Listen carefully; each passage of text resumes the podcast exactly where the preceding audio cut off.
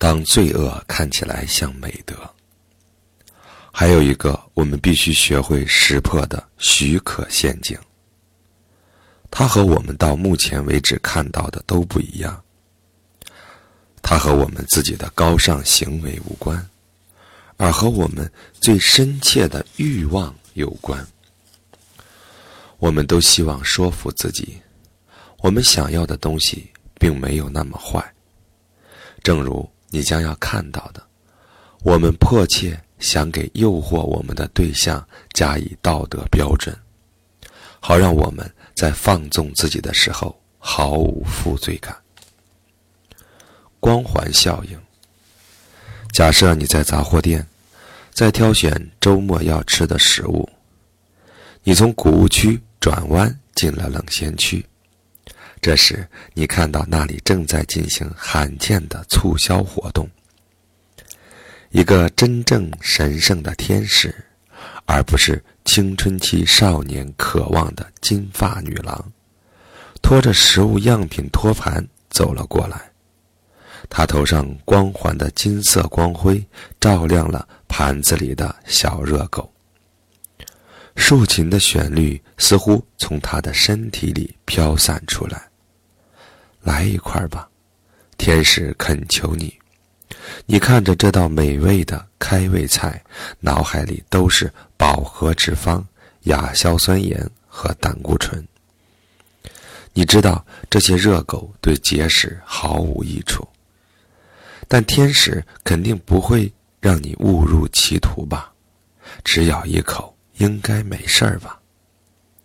恭喜你，你遇到了光环效应，并且失败而归。这种道德许可的形式，为你对诱惑说好的提供了充足的理由。当我们想获得放纵许可的时候，我们会寻找任何一个美德的暗示，为自己放弃抵抗做辩护。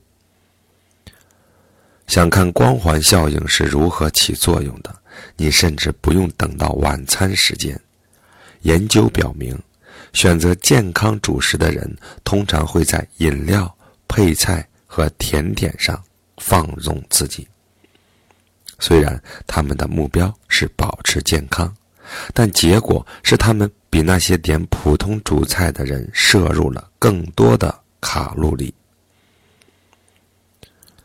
饮食研究人员称之为健康光环。我们在选择健康食品的时候感觉良好，因此对接下来放纵自己的做法一点都不感到愧疚。同时，我们认为良好的选择可以抵消放纵的行为。研究人员发现，如果把吉士汉堡和绿色沙拉一起端上来。客人会觉得吉士汉堡比单独端上来时少了很多的卡路里。这根本就说不通，除非你相信把莴苣放在盘子上能像变魔法一样把卡路里变没。但从电影里和餐厅里人们的选择可以看出，我们中间有很多人相信无糖汽水。能消耗卡路里，但事实是，沙拉蒙蔽了食客的眼睛，它让食客觉得自己吃的食物符合道德标准。在光环的笼罩下，莴苣叶子给汉堡镀上了金边，让食客低估了整顿饭的卡路里。理论上说，节食者应该最清楚每样食物的卡路里含量。然而，他们反而最容易受到光环效应的影响。当看到配菜是沙拉时，他们会低估一百卡路里。只要使你放纵的东西和使你觉得品德高尚的东西同时出现，就会产生光环效应。比如，研究人员发现，出于慈善目的。购买巧克力的人会吃更多的巧克力来奖励自己的善行。无私的捐献使糖果笼罩在光环之下，慈善家们吃起来会毫无犯罪感。当到处寻找特价商品的购物者买了很多便宜货时，他们会因为觉得自己省了很多钱而感觉良好，但实际上，他们比预期多买了很多东西。那些爱送别人礼物的人，觉得自己是如此的慷慨，所以觉得自己也理应得到礼物。这就能解释为什么女性的鞋子和衣服是购物季之初卖的最好的商品。神奇词语。问题是，当我们用好和坏来界定食物和商品时，感觉良好。会取代常识判断，这就让餐厅和市场营销人员能在百分之九十九的罪恶旁边加上百分之一的美德，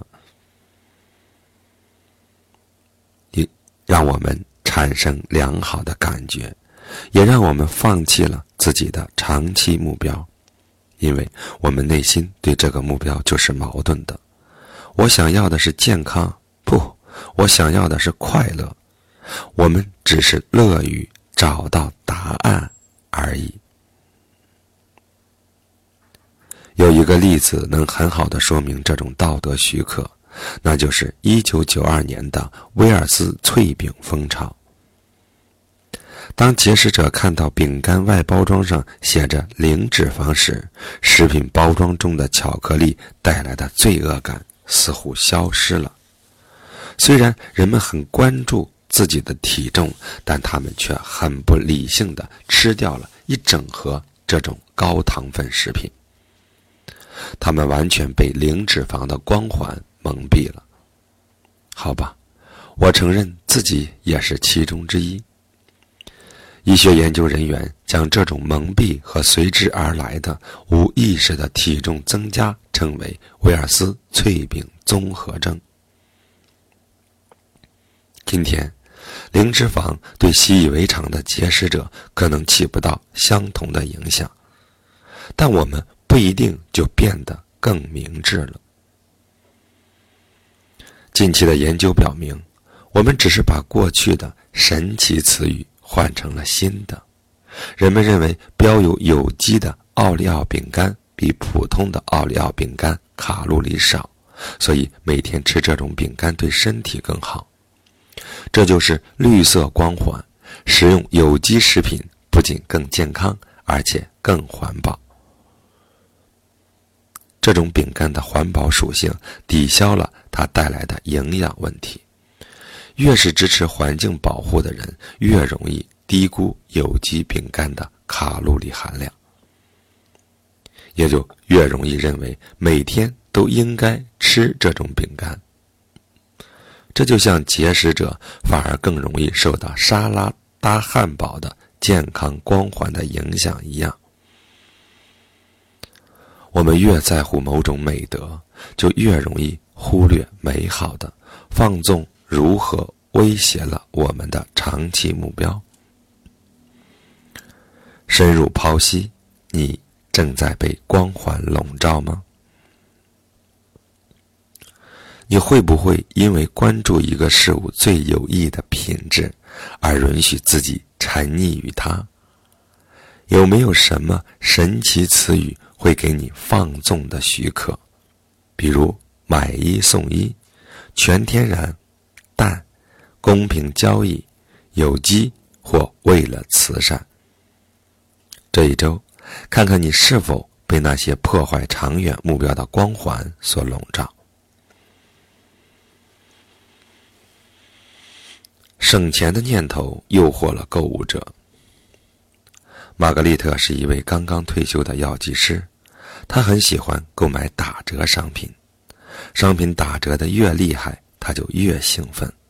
她推着购物车走过店里的长廊，从架子上抓下大量的商品。买到这么多东西让她感觉良好，卫生纸、麦片、包装纸，无论买了什么。都不重要，重要的是它们都是打折商品。商店里所有的东西，从明显的降价到朴素的装修，这一切都在告诉你，你在省钱呢，你这个购物天才。当玛格丽塔冷静观察在折扣店里一周的购物收据时，她发现自己花的钱比在普通杂货店里购物还要多。他一直关注每张收据结尾处写的“你节省了”，却忽略了自己总共花了多少钱。玛格丽特意识到。当他踏入折扣店的那一瞬间，他就被笼罩在商店的光环效应之下了，这让他在购物时毫无负罪感，在放纵自己时觉得快乐无比。为了找到脱离圈套的办法，他重新定义了什么叫省钱。省钱不再是买到便宜的东西，而是在支出限额内买到便宜的东西。他在省钱时仍然感觉良好，但省钱的光环不再让他每周都去疯狂购物了。当光环效应影响到你的意志力挑战时，你需要找到最具体的测量标准，比如卡路里、花费、消耗或浪费时间，以此判断这个选择是否。和你的目标相符。环保的危害有多少次，你被要求做出一点小小的改变来拯救地球？比如更换照明灯泡，或使用可循环利用的购物袋。你可能还被要求购买一些叫做碳补偿的东西。那基本是对你消耗的能量和过度的消费做出经济上的补偿。比如，因为乘坐飞机头等舱而对环保感到愧疚的旅客，会多付航空公司一些钱，让航空公司到南美种几棵树。这些行动本身是对环境有益的。但是，如果说这些行动改变了我们对自己的看法呢？他们会让我们觉得自己很关心地球，促使我们在可能的情况下更加环保吗？还是说，这些看似高尚的选择反而会造成环境的破坏？因为他们不断提醒我们，自己已经有了。绿色许可。我之所以关注这个问题，是因为我看到了一项研究，是关于道德许可对环保的影响的。仅仅是浏览出售可充电电池和有机酸奶等绿色商品的网站，就会让人感觉良好。但是，更关注环保，并不能真的导致善举。研究发现，选择购买。环保商品的人更容易在之后的测试中撒谎，以便从每个回答正确的问题上拿到报酬。他们也更容易从装报酬的信封里面偷钱。总之，绿色消费的美德为说谎和盗窃找到了合理的解释。其实，你认为开混合动力车 Prius？不会让你变成骗子，但这项研究仍旧让人感到困扰。耶鲁经济学家马修·科臣提出了这样的忧虑：小的绿色行为会降低消费者和商家的罪恶感，允许他们做出更伤害性更大的事。我们可能关心环境，但改变重要的生活方式却并非易事。想到气候变暖和能源短缺的严重程度，以及为了防止灾害要做的事，我们就会觉得一切都势不可挡。只要某些事让我们觉得自己尽力了，不用再担心那些问题了，我们就会蜂拥而上。而一旦我们的罪恶感和焦虑感消失了，我们就会觉得可以重新开始一贯浪费的生活方式了。所以，使用可循环购物袋会允许我们购买更多的东西。种一棵树会允许我们去更多的地方旅行。换电灯泡会允许你住在更大、更耗电的房子里。好消息是，不是所有的环保行为都会刺激人们的消费，或者无罪恶感的挥霍碳能源。墨尔本大学经济学家发现，当人们对罪恶行为做忏悔的时候，最有可能产生许可效应。比如，为了弥补家里用电耗消耗的碳能源，人们会多花二点五美元种一棵树。这样，消费者的生态罪恶感就得以缓解，这让他们更有可能允许自己消耗更多的能源。有很多初衷良好的惩罚机制都会出现类似的效果，比如，托儿所会让晚接孩子的父母交罚款，但这种制度实际上增加了晚接孩子的概率。家长可以购买晚接孩子的权利，以此来消除自己的罪恶感。为了完成一些简单的事情。很多人宁愿花钱把责任推给别人，但是，当人们有机会为环保行为付钱，替代曾经破坏环境的行为时，比如人们多花百分之十的电费使用绿色能源，却不会出现这种许可效应，为什么呢？经济学家推测，这是因为这种行为。不能减轻消费者的罪恶感，而会增加他们对环保做承诺的感觉。当我们花更多的钱使用风能或电能、太阳能时，我们觉得自己是为地球做好事的人，然后我们会一直觉得自己身上有这样的标签。于是，我们会寻找更多的机会实现自己的价值观和目标。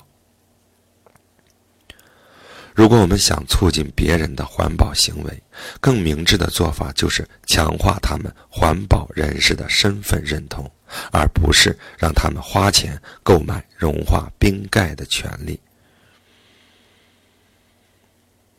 这适用于所有积极的改变，包括我们对自己的激励。我们需要觉得自己想成为做正确事情的人。从本质上看，道德许可就是一种身份危机。我们之所以会奖励自己的良好行为，是因为我们内心深处认为，真正的自己做想做坏事。从这点来看，每次自控都是一种惩罚。只有放纵自己，我才是奖励。但我们为什么一定要这样看待自己呢？想要走出道德许可的陷阱，我们要知道，那个想变好的自己才是真正的自己，想按核心价值观生活的自己。如此一来，我们就不会认为那个冲动、懒散、容易诱惑的自己是真正的自己了。我们就不会再表现的像个必须被强迫完成目标，然后做出努力索要奖励的人了。深入剖析，你觉得自己是谁？当你思考自己的意志力考验时，你觉得哪部分的你像真实的你？是那个想追求目标的你，还是那个需要被控制的你？你是更认同自己的冲动和欲望，还是更认同自己的长期目标和价值观？当你想到你的意志力挑战时，你觉得自己是能成功的人吗？还是你觉得自己需要被彻底压抑、完善或改变？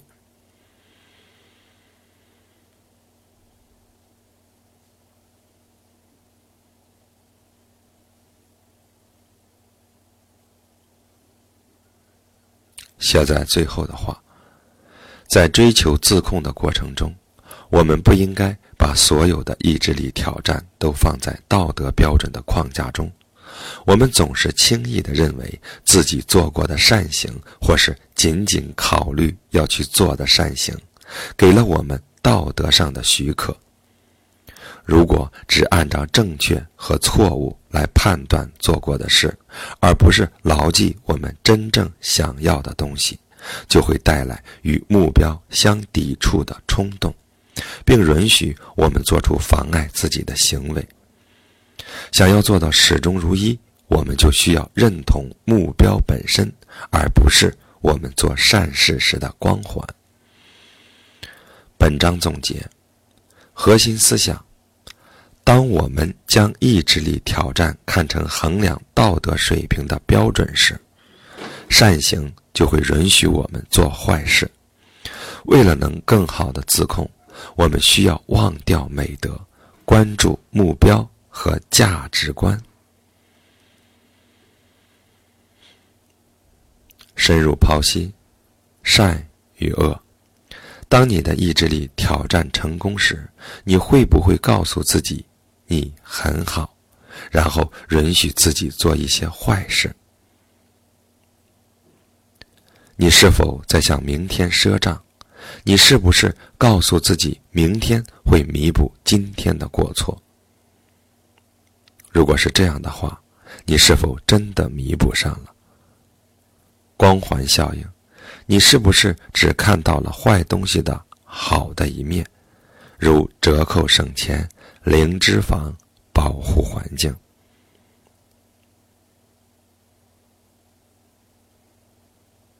你觉得自己是谁？当你想到你的意志力挑战时，你觉得哪部分的你才是真实的你？是想追求目标的你，还是需要被控制的你？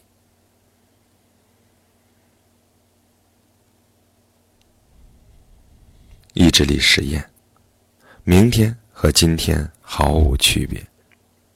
当你想改变行为的时候，试着减少行为的变化性，而不是减少某种行为。取消许可，牢记理由。下一回，当你发现自己在用曾经的善行为放纵辩护的时候，停下来想一想你做好事的原因，而不是你应不应该。得到奖励。